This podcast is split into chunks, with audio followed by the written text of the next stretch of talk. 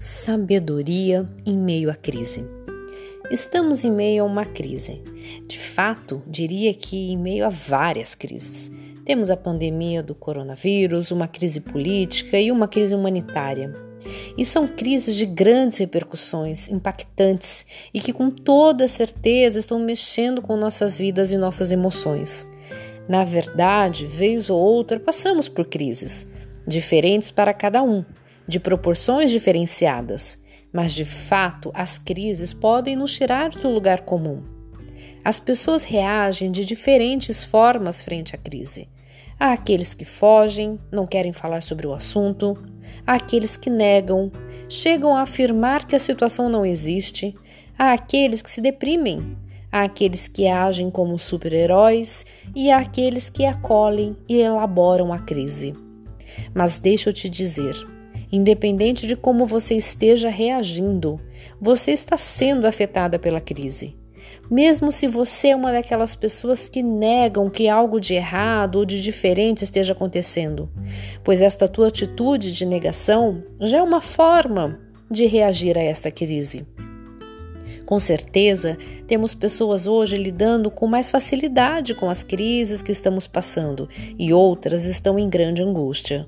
Somos Somos diferentes, mas há algo que eu gostaria de te propor a pensar.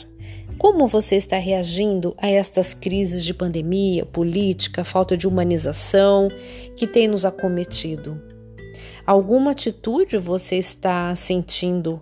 Você de alguma forma está se comportando? E qual é? Você sabe? E além disto, qual o motivo de você estar reagindo assim? É necessário pensarmos.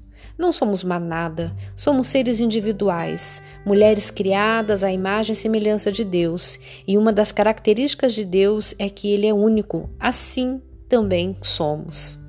Precisamos pensar, precisamos analisar quem temos sido, quais nossos comentários e principalmente quais têm sido nossos pensamentos.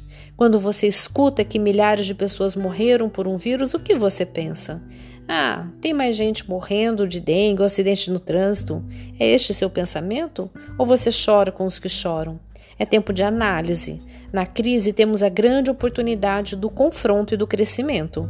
É tempo de clamarmos a Deus por sabedoria sabedoria para lidarmos com a nossa própria vida, sabedoria para nossas escolhas, sabedoria para crescermos.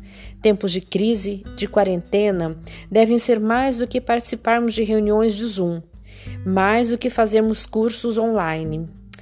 Precisamos aprender.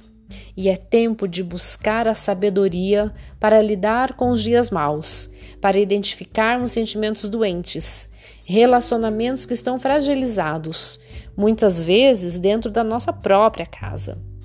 É tempo de nos humanizarmos e assim cumprir o mandamento de amar ao próximo como a nós mesmos. Sempre é tempo de aprendermos a amar. Busque sabedoria. A sabedoria é o conhecimento dos caminhos de Deus e a capacidade para fazermos escolhas certas em questões práticas e éticas. Se preciso, diga a Deus as palavras de Salomão: Não passo de uma criança, não sei quando, como conduzir-me. E a ação de Deus será dar a sabedoria, um grandíssimo entendimento e larga inteligência, assim como foi com Salomão. Que seja assim também na minha vida e na sua.